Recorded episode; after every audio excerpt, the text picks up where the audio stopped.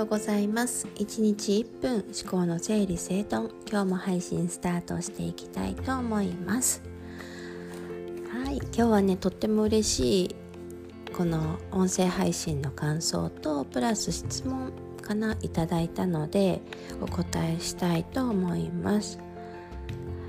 とあの音声ね配信聞いてますって言って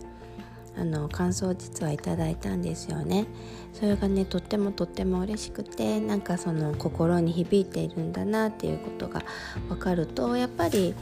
なんだろう自分が好きでやりたくてやってるっていうのはあるもののやっぱりなんかそういったこう声をいただけることがすごく励みになるんだなっていうね。やっぱり当たり前かもしれないけれどそこの自分にも新たな発見がありました。いつもありがとうございます。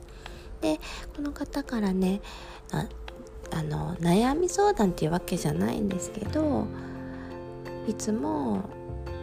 言ってるその自分に丸を出すってなかなか難しいですっていう風に書いてらしたんですよね。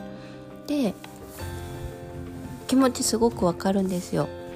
これができたっていうのがないなっていう風にない方に意識が向いちゃうとやっぱり丸なんて出せない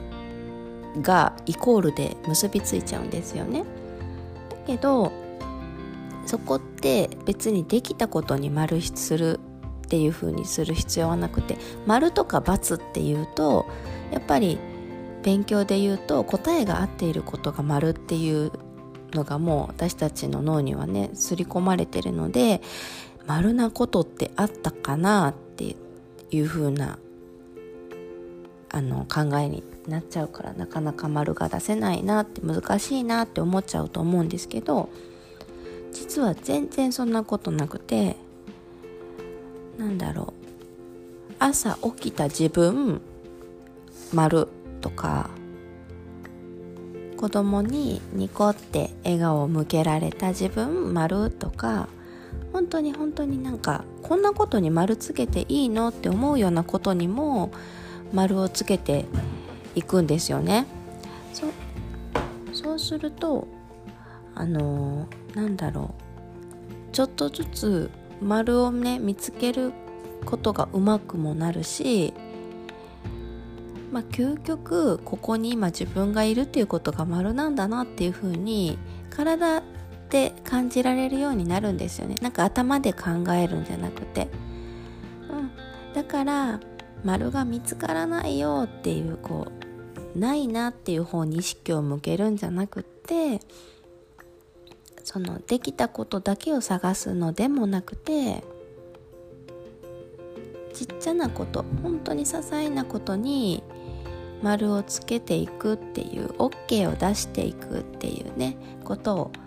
ぜひやっていってみてほしいなと思います。で頭の中で考えるだけでも全然効果はあるんだけどそれをできれば寝る前とかね夜の時間に夜寝る前30分の時間がすごくこう寝ている間の脳の脳に影響を与えるっていうふうに言われてるから寝る前に良かったこととかちっちゃな丸を探してから寝る。でできればそれを自分の手書きで書き留めるっていうことをすると本当にねあの自分のことをね愛しくなるというか